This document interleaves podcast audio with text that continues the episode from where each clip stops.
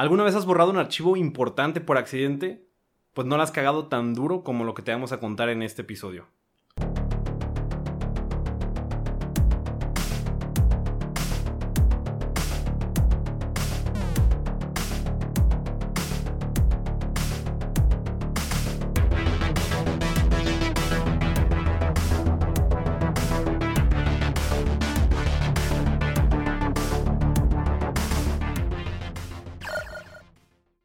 Bienvenidos al Club del Desayuno, este podcast semanal que, bueno, ya son dos episodios por semana, lunes y jueves, donde pues les contamos eh, pues cosas que no van a aportar nada a su vida profesional, pero que le dan sentido a sus vidas personales. Es la celebración de la cultura pop, eh, películas, cómics, eh, videojuegos, música, lo que chingada madre se nos ocurre, ¿no? hoy tenemos un episodio bastante interesante para ustedes. si nos están viendo en video en YouTube o en Facebook, podrán ver que venimos hasta combinados créanos que esto no fue planeado. No.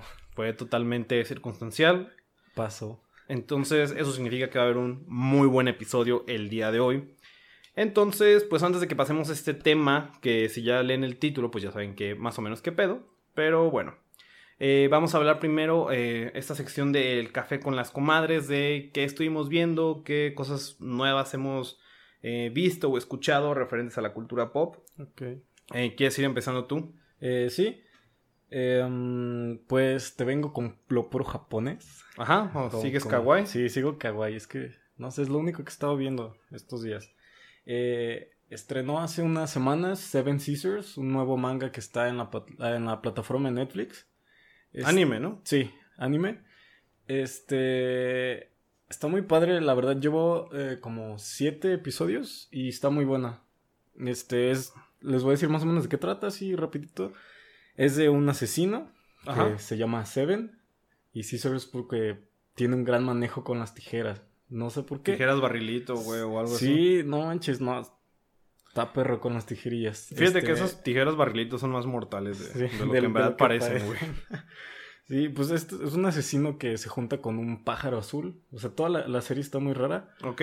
Este, él no recuerda qué fue antes este se dedica a cortar el cabello y, y ser asesino en sus ratos libres. Ok. Todo para, para juntar dinero para ir a que le, le reparen la, la, memoria porque la perdió, no sé por qué. Entonces, siempre, este vato siempre falla. Cada misión que tiene la falla por una u otra razón, no da una. Y está, está muy genial porque el estilo de dibujo parece como si fuera una animación americana. Ajá. No sé si llegaste a ver el, el hermano de Llorel, no, Bueno, tipo de animación así. Y se ve muy simple, pero cuando hay algo relevante como escenas graciosas o de acción, el dibujo de los personajes cambia y hace un contraste muy chido. Entonces, está muy buena. Va, pues si ustedes son fans del anime, ahí tienen una, eh, pues una opción, un Sweeney Todd anime eh, mezclado con Jason Bourne. Sí. Eh, también me habías comentado que tenías por ahí esta serie llamada Midnight Dinner eh, Tokyo Stories. Así es, esta la vi así raro porque pensé que era un documental sobre comida eh, de Japón, pero es una serie que está, no sé, la, forma en la que la narran está muy, muy, muy cool. Trata de, de un lugar que digamos que es como una fondita japonesa. Venden ramen, eh, sake, así. Tienen su puestecito. Sí, la fondita de Doña Marta, pero... Ándale, pero en versión Tokio. Y ahí se juntan pues personas que trasnochan, ¿no? Como conductores de Uber, este, oficinistas, pues, cosas así. Se, se reúnen ahí y, y, te, y te cuentan, o sea, llegan ahí como a desahogarse. Ok. Y ahí las personas es donde se conocen y ahí hay un personaje que es como radiolocutor.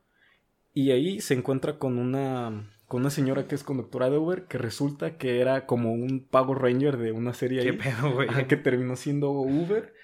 Y pues hay, una, hay un desenlace muy chistoso ahí y pues van siendo historias entrelazadas pero distintas a lo largo de los, de los episodios. Suena cool. Es como la fondita de Marta Chan, sí. entonces.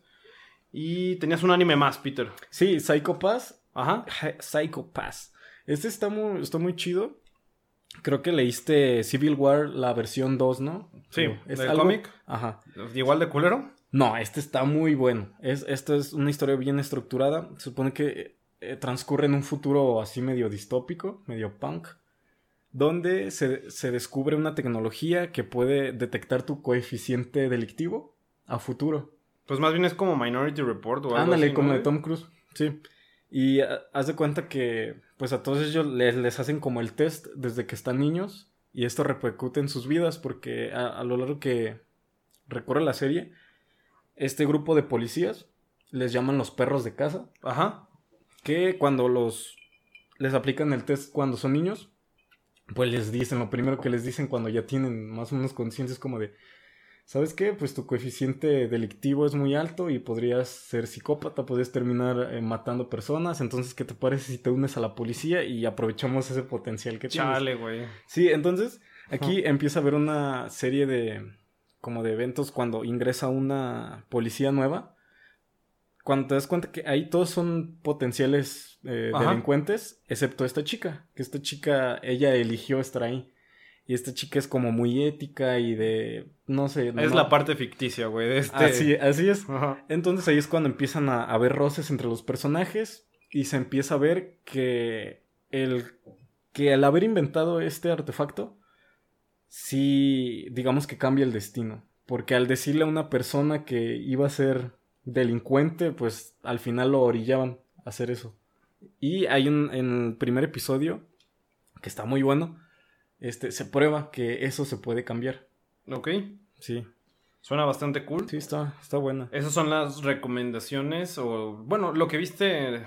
Las recomendaciones kawaii. Sí, de lo- Eh, para los que, sean fan del anime o si tienen ganas de probar algo nuevo, pues tienen ahí esta opción. Sí. Eh, que prometo que algún día voy a ver alguna de estas. Sí. No sé cuál, pero alguna. Eh, fuera de eso, eh, tenemos tres películas de las que vamos a hablar. En una vamos a coincidir. Y otras cosas que vimos para, pues nada más abordarlas rápidamente. Eh, yo vi un, un cortometraje que se llama What Did Jack Do? que hizo Jack. Está en Netflix, es como de 2017, pero lo acaban de estrenar. Que es dirigido, escrito, editado y estelarizado por David Lynch.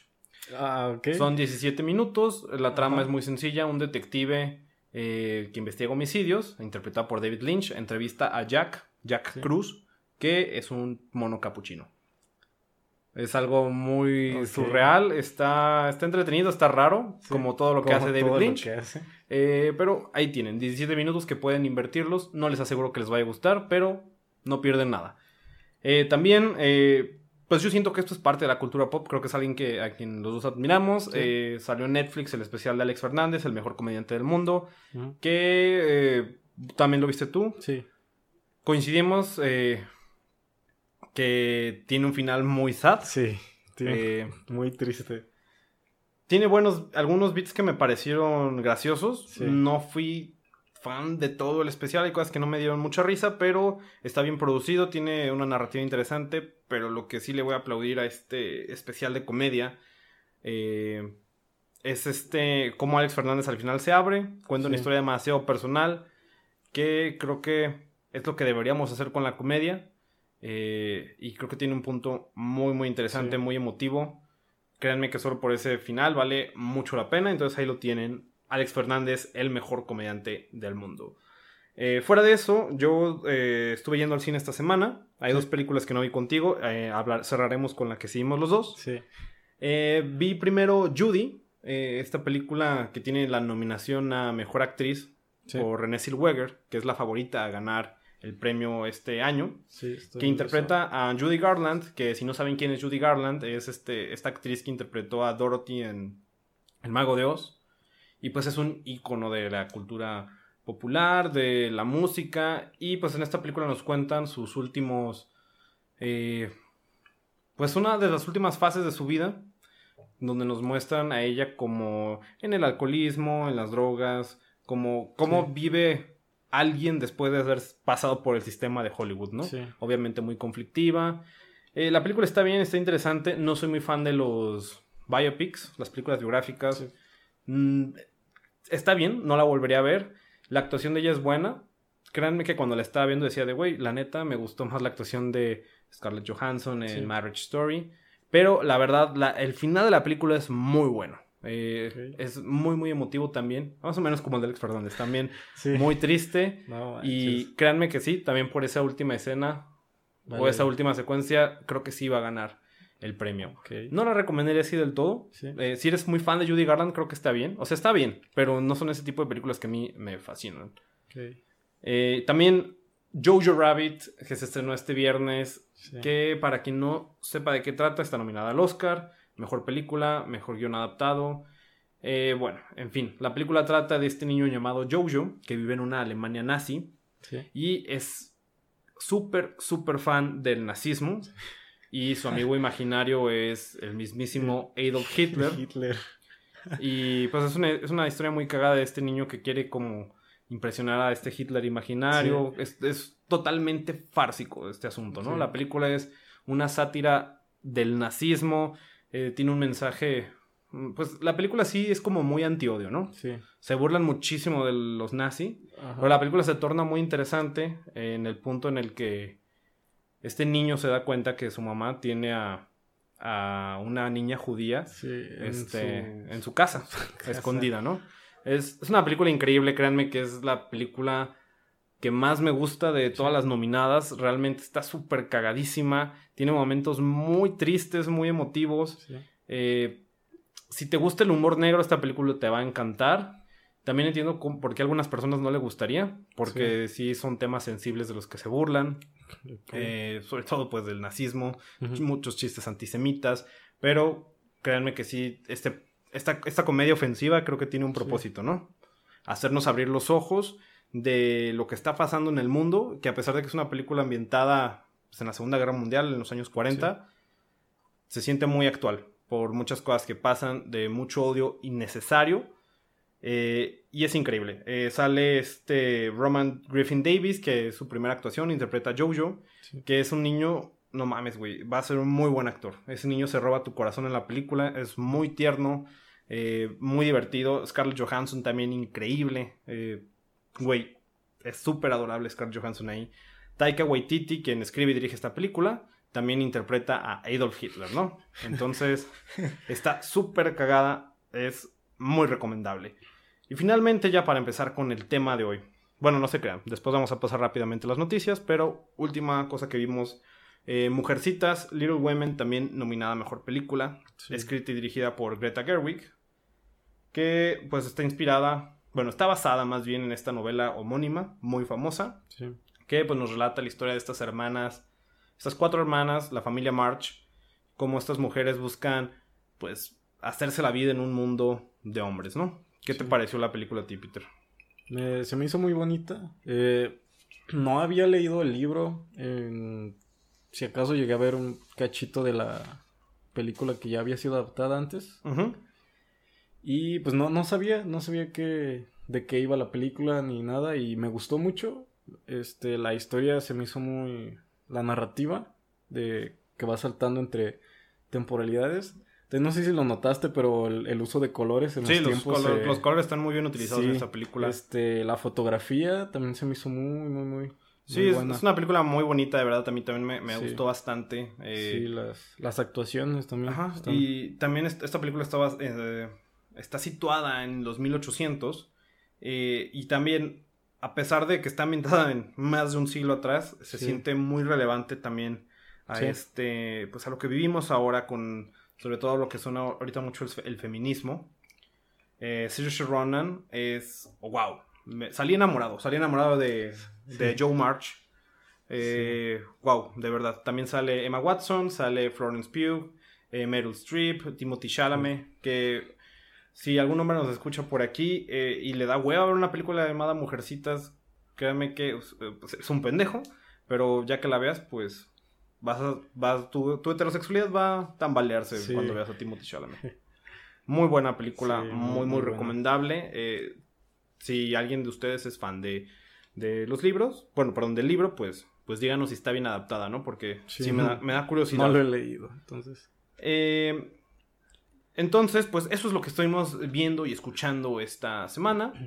Vamos a pasar rápidamente con las noticias. Eh, son poquitas, pero cosas interesantes que van a pasar en la ciudad que pues no se pierdan, ¿no?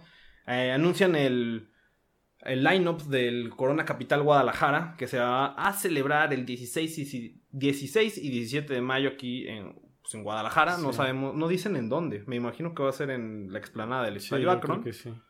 Pero no lo han confirmado. Pero pues traen bandas como The Strokes, Falls, eh, Death Cab for Cutie, Miami Horror, Little Dragon también Little venía, Dragon, ¿no? Sí. Eh, Kings of Leon, The Hives, uh, of Monsters and Men, Tudor Cinema Club, Jake Bug, Young the Giant, Beach Fossils, de wow.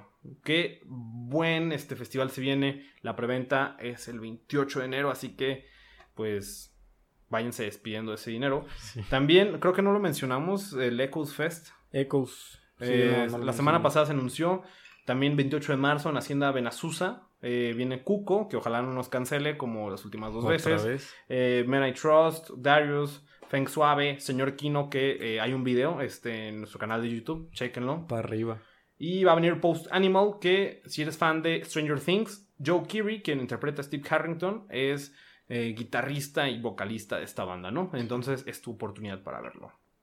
También pues estrenó en Netflix la tercera eh, temporada de Sabrina, que pues la verdad no he acabado la segunda. Yo tampoco. Eh, no sé, sí la quiero acabar de ver, Sí. pero a veces sí me da huevita. Eh, también se está trabajando una miniserie de Parasite para HBO. Bong Joon-ho está involucrado y también Adam McKay. Según eso que tiene eh, historias que no entraron en el guion, Ajá. que pues explorarían en esta miniserie. Cool. Y también buena noticia para gente como Peter, que no se crean, yo la verdad también estoy emocionado que eh. Netflix se va a traer todo lo de Studio Ghibli Ah, sí. eh, como por diferentes fases, entonces están al pendiente en febrero. Y una noticia que sucedió hoy, hace unas horas, pues se nos murió Kobe Bryant Sí.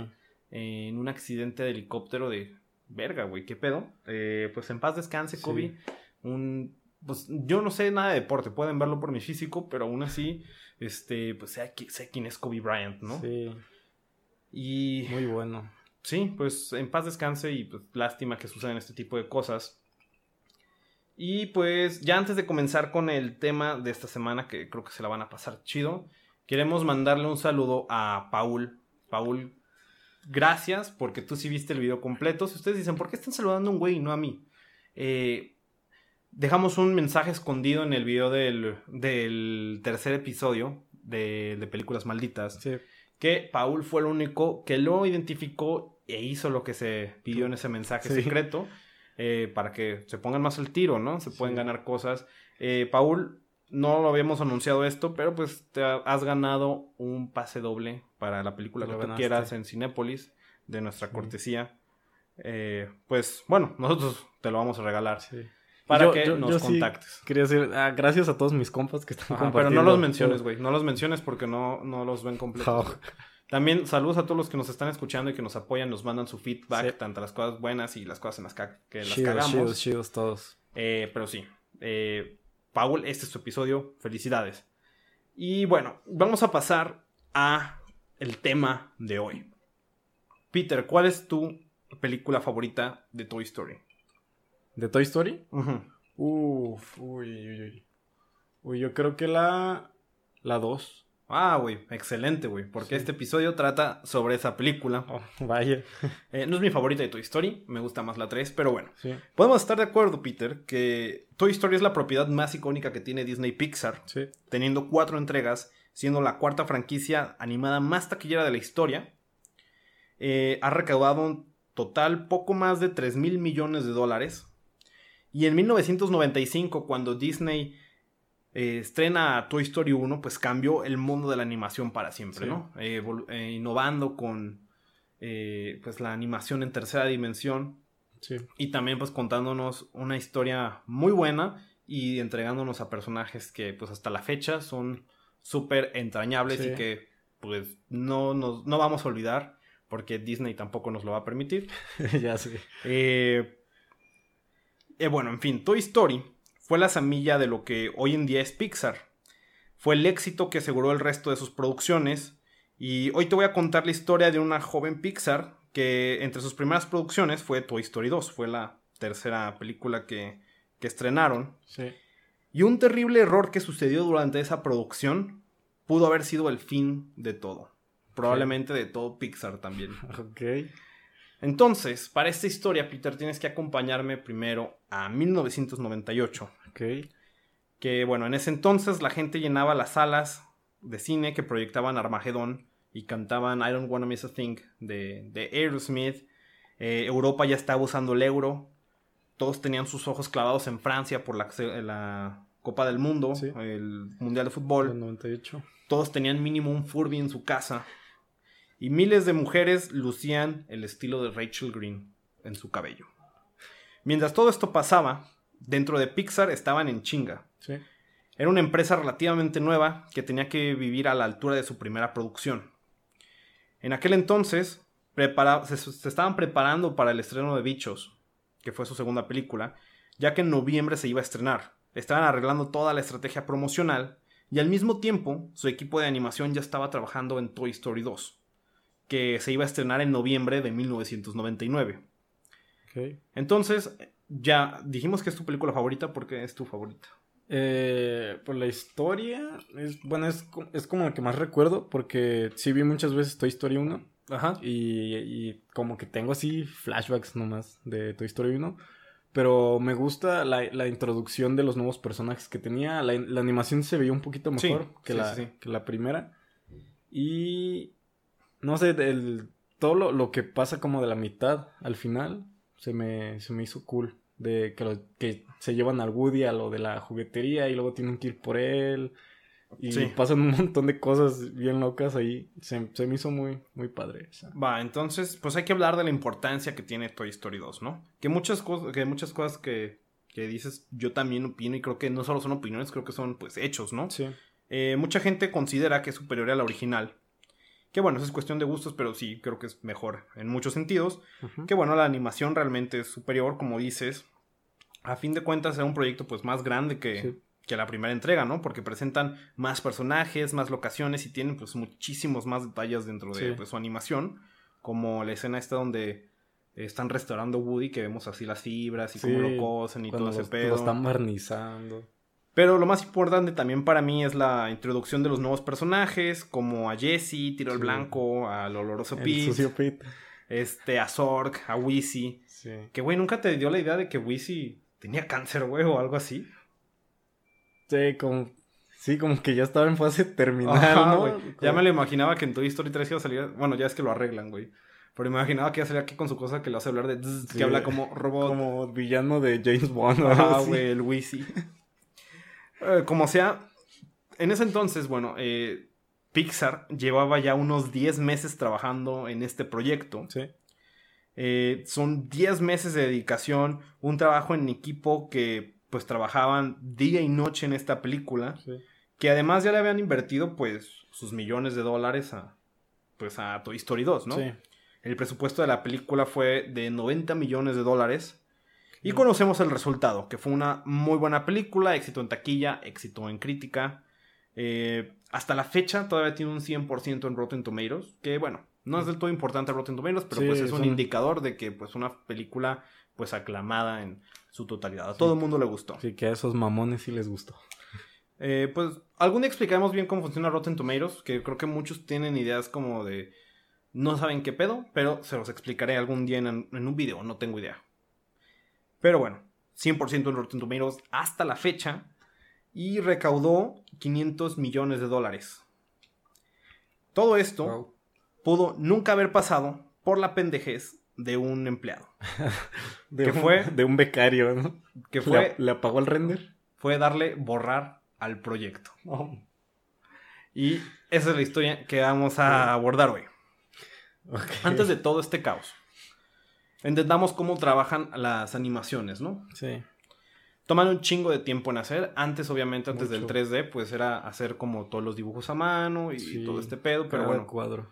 para Toy Story, que ya era de las primeras películas. Bueno, Toy Story 2, que fue de las primeras películas animadas en 3D. Eh, toman demasiado tiempo porque el, equipo tiene que diseñar desde cero cada atributo de la película, ¿no? Es decir, el diseño de los personajes, cada parte de los personajes, ¿no? Como sus ojos, sus bocas, el vestuario, ¿no? Y el vestuario tiene que ir por partes, ¿no? Como la camisa, sus botas, los botones. El overall. Todo, todo se tiene que ir haciendo por separado, ¿no? Y no solo lo de los personajes, sino lo mismo con las locaciones, las texturas, cada sonido eh, tienen que grabar los diálogos para que se pueda sincronizar la animación con ellos. O sea, todo se tiene que hacer. Hasta lo más minucioso, ¿no? Por ejemplo, eh, en la película esta de Brave, también de Pixar, se animó cada cabello de Mérida, ¿no? Sí. O sea, para que se den la chinga que es trabajar en una animación. Sí. O sea, y para hacer hasta 2D, o sea, en serio, segundos de un 2D es Sí, o sea, es- cuadro, es, una cuadro, cuadro, cuadro. O sea, es sí. un chingo de trabajo. Sí.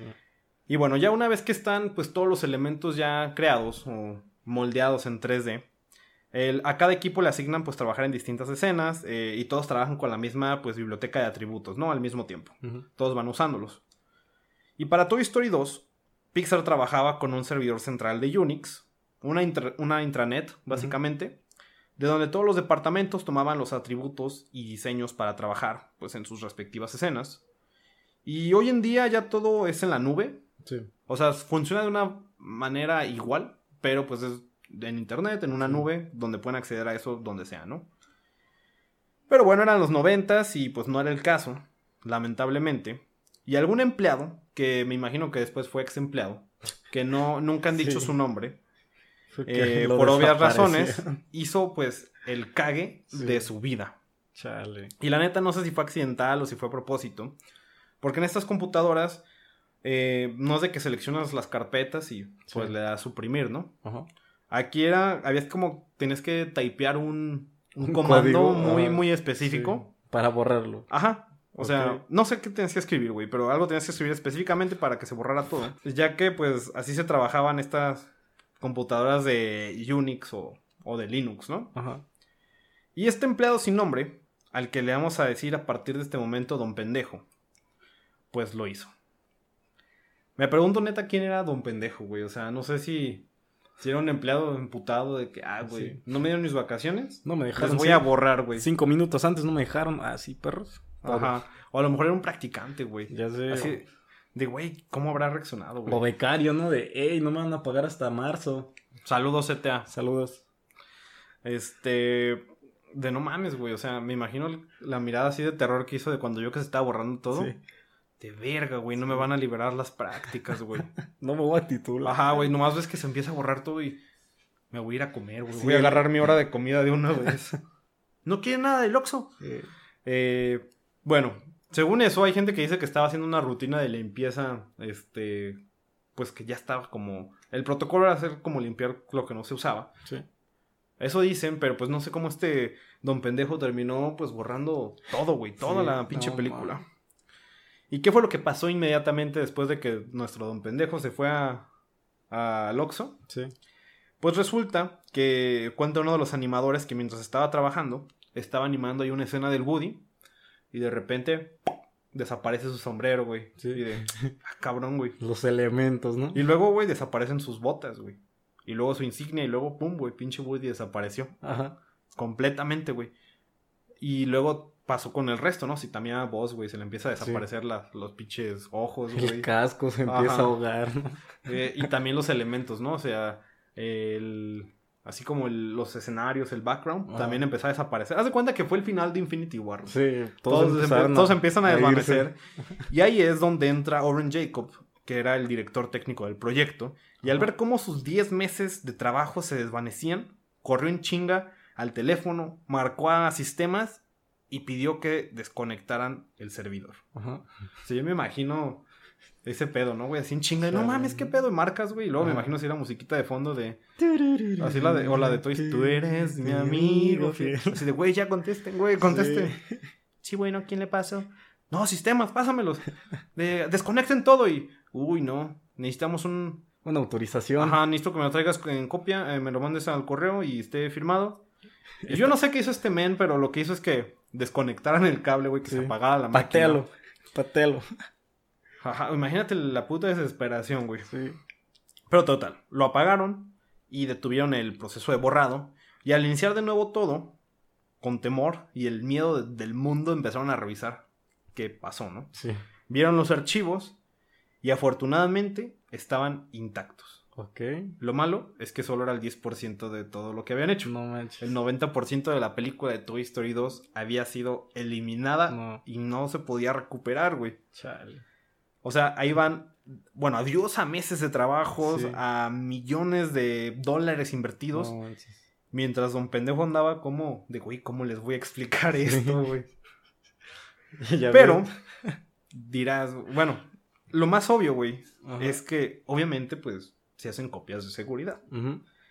Entonces Pixar, pues como es una empresa seria y le ha invertido un buen bar, pues dijeron, güey, pues ya, pon una copia de seguridad. Sí. Pues, güey, pues no fue tan, tan fácil, güey. Ajá. Eh, no estaban, güey, obviamente. Ajá. Porque el proyecto de Toy Story 2 en ese entonces pesaba solo 10 gigabytes, que hoy en día es como muy poquito Sí. Para una película de ese tamaño, pero bueno, tengan en cuenta que es los 90, entonces toda la película pesaba 10 gigabytes. Ajá. Y cuando empezaron el proyecto dijeron de nada más vamos a necesitar un backup o algo que haga, que haga el respaldo de 4 gigabytes. Sí. Entonces obviamente pues a los pocos meses se les llenó. Sí. Y a partir de que se les llenó, pues se dejaron de hacer las copias de seguridad constantes durante meses.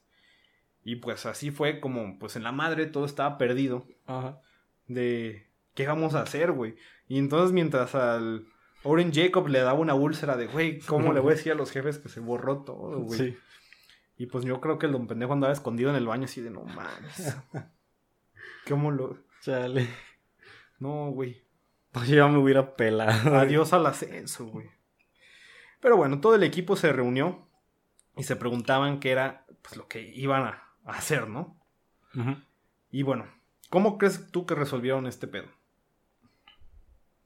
Mm, empezar, bueno, seguirle de donde, de lo último que tenían recuperado. No, no, precisamente. eh, acudieron. ¿A quién acudes cuando neta no sabes qué resolver, güey? No lo sé. A Dios. Adiós. No, no te creas, no fue Dios. Eh, a una mamá. Ah. Si lo hallo, ¿qué te hago?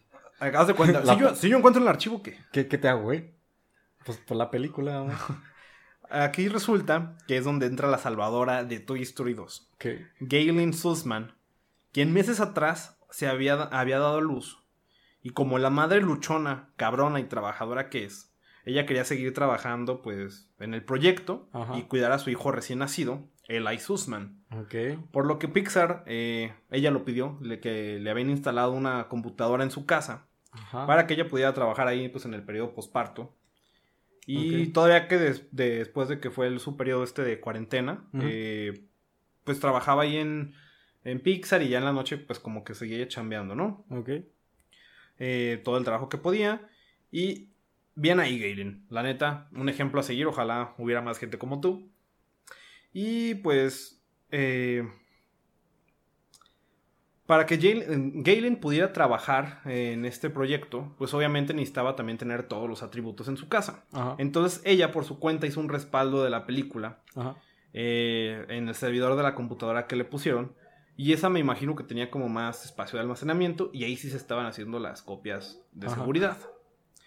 Entonces, ahí es donde pues ella se convierte neta en la última esperanza de Pixar Ajá. para salvar este proyecto. Ajá. Y Oren y Galen manejaron hasta su casa, tomaron la computadora, literalmente la envolvieron en sábanas y en cubijas, la metieron al carro, la abrocharon, güey. Y me imagino que y se fueron manejando pues hasta con toda la del- delicadeza del mundo hasta estudios Pixar otra Sí. vez.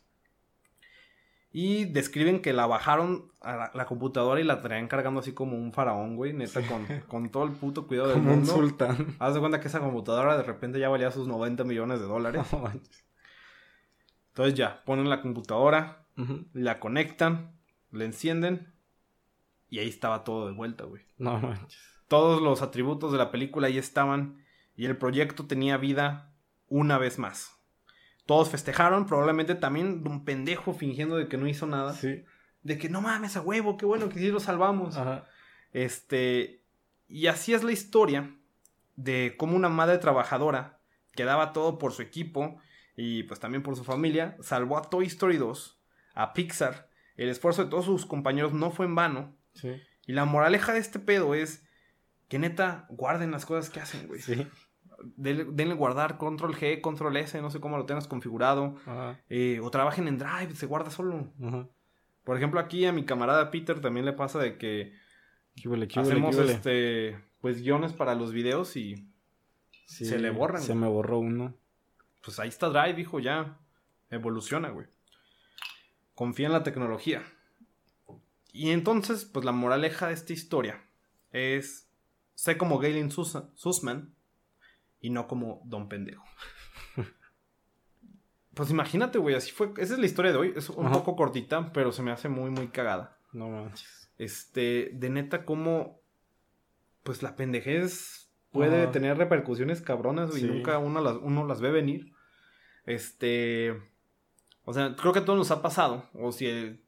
espero que sí. Porque significa que van a la escuela. Que siempre ha pasado que algún baboso no trae esa excusa, ¿no? De no, güey, no, no abrió el archivo. O lo metes a la, a la computadora y no abre. Entonces, siempre respalden sus cosas porque neta a mí también me ha pasado un chingo de veces que... Ya últimamente no, porque ahora sí ya trabajo todo en Drive. Pero... Pero no mames, güey, uno no esperaría que esto le pasaría a una película de 90 millones de dólares y menos de Pixar. y a mí lo que se me hace muy interesante es qué hubiera pasado, güey, de verdad. Sí. ¿Qué hubiera pasado si neta ¿Crees que la, hubieran retomado desde donde, quedó? Lo que se salvó. Pues yo creo que era la única opción que les quedaba. Pero imagínate, no sé cómo estaba la liquidez de Pixar en ese entonces, porque pues sí. iban empezando, güey. Y era como, pues ya, ya perdieron 90 millones de dólares. Podían a lo mejor aplazar todavía el, el, proyecto. el proyecto. A lo mejor, pues, las ganancias de bichos iban a ir para Toy Story 2. Sí. Y pues chale, güey, neta que chale. me imagino que hubiera pasado. A lo mejor dicen, no, güey, ya quebramos. Sí. Y no nos hubieran entregado películas tan, tan memorables. Sí, que últimamente ya como que, eh, ya no están tan cool. Algunas. Pero pues sí. ojalá les quede esa moraleja. Y esta, esta, historia la pueden encontrar en el libro de Creativity Inc., que es de, de Pixar. Sí, de Pixar por mucho tiempo esta fue como una leyenda urbana. Nadie sabía si era real o no, pero ya últimamente lo han confirmado. Me parece que hasta Pixar hizo un video como explicando cómo estuvo este pedo. Me imagino que al don pendejo pues me lo despidieron. Lo desaparecieron. Ajá, güey. Por eso no sabemos cómo se llamaba, güey. Es como de ya. Jálate el tambo de ácido. Vámonos. Acá el ratón metiéndolo. Steve Jobs, güey. No me acuerdo si Steve Jobs todavía está involucrado en Pixar en ese entonces. Pero bueno, esa es la historia que teníamos para hoy. Hoy es un episodio más corto porque pues también queremos que pues nos escuchen más. Sí. Eh, tal vez necesitan contenidos un poquito más cortos. Más pequeños. Pero conozcan estas historias, son, son interesantes. Y pues bueno, yo esto de mi parte, no sé si quieres algún comentario. Este, no, otra vez, eh, chido a todos mis compas que están eh, compartiendo el proyecto, que le dan like, que lo ven. de hecho, sí hay varios que me han estado diciendo que lo ven completo. Y... No, no, no, pues no lo vieron completo, güey. No, bueno, mi, la prueba de mi video de la fotografía, el de señor Kino, el top, bueno, los, los más cortitos, sí. Y no, pues chidos a todos. No, pero neta, pues muchas gracias por, por, pues de verdad apoyar este proyecto. Este, de verdad, muchas gracias por sus comentarios. Y ahí están, pues, otros materiales, ¿no? También tienen, este, están los, los podcasts, eh, Está también los videos que estamos haciendo en YouTube y también en redes estamos haciendo eh, pues contenido. Por ahí hubo una, una publicación donde poníamos a competir a Guillermo del Toro, a Iñárritu y a Cuarón, que pues obviamente pues Don Memo se fue... Don Guille. Ajá, pues para las nubes. Para arriba. O sea, creo que tiene que ver porque pues, es, cultura tapatía creer a que Guillermo del Toro sea tu papá, ¿no? Eh, pues eso es todo. Muchísimas gracias. Eh, estén muy atentos de redes sociales, de verdad. Eh, nos encuentran como No hay desayuno en Instagram, en Twitter y en Facebook. Eh, porque vamos a empezar a subir más contenido y va a haber, va a haber algunas dinámicas, sobre todo ahorita para los Oscars. Vamos a subir una planilla con todos los nominados para que ustedes la puedan llenar y pues la noche de los Oscars estén ahí tachando pues quiénes van ganando, cuántos aciertos tienen y vamos a hacer un concurso donde eh, descargan esa planilla, nos la mandan y vamos a publicar quiénes fueron los que tuvieron más aciertos. Y el ganador, el número uno, también se va a llevar como Paul un pase doble para la película que quieran. Eh, entonces, estén al pendiente, por favor. Y pues bueno, también revisen los contenidos que ya subimos la semana pasada. Eh, por favor. está también en Spotify, en Google Podcast, en YouTube o en Facebook. Y también está el, video que sonamos de la fotografía en el cine, escrito y narrado por este caballero. Eh, pues bueno, eso es todo. Muchísimas gracias por escucharnos y nos escuchamos el jueves con un nuevo episodio. Bye. Adiós.